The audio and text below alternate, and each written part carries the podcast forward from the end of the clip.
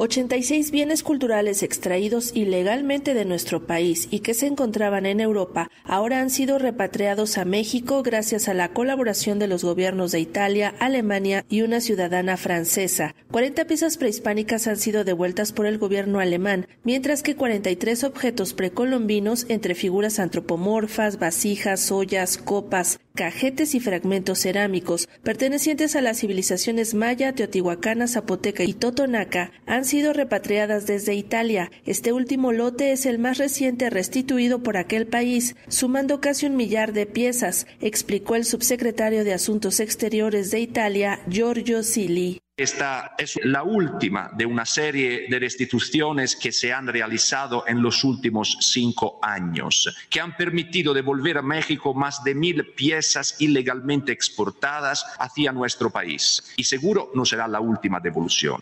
Este extraordinario resultado es el fruto, por un lado, de la notable capacidad y dedicación de los carabinieri, tutela del patrimonio cultural, que actúan sobre la base de una de las normativas más avanzadas a nivel mundial en materia de la lucha contra el tráfico de los bienes culturales. Pero sobre todo, un resultado de tal magnitud no se habría podido alcanzar sin la excepcional colaboración entre nuestras respectivas autoridades. Las repatriaciones suceden en el marco de la campaña Mi patrimonio no se vende, enarbolado por la Secretaría de Cultura Federal. La titular de esa dependencia, Alejandra Frausto, explicó que mediante esa iniciativa hasta ahora se han logrado recuperar más de 11.000 bienes culturales. Tenemos al momento 11.505 piezas repatriadas en nuestro país, un hecho histórico. Y también queremos agradecer a una ciudadana francesa, Marianne Fouché, hija de un intelectual francés que había heredado unas piezas extraordinarias de tumbas de tiro de Occidente y al conocer la campaña de mi patrimonio no se vende, decide ir a la casa de subastas donde ya las había entregado para su venta, recuperarlas y entregarlas en nuestra embajada.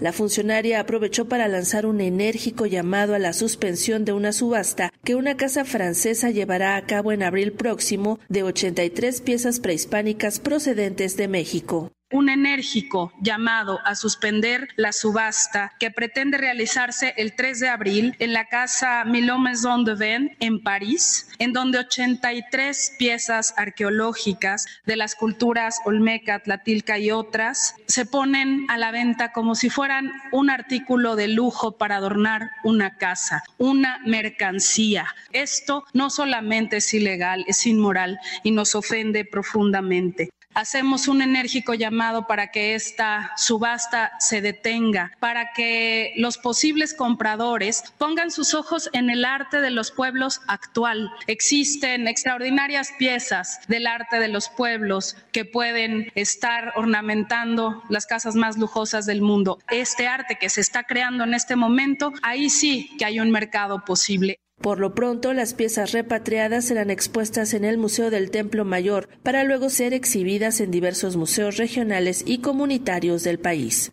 Para Radio Educación, Sandra Karina Hernández.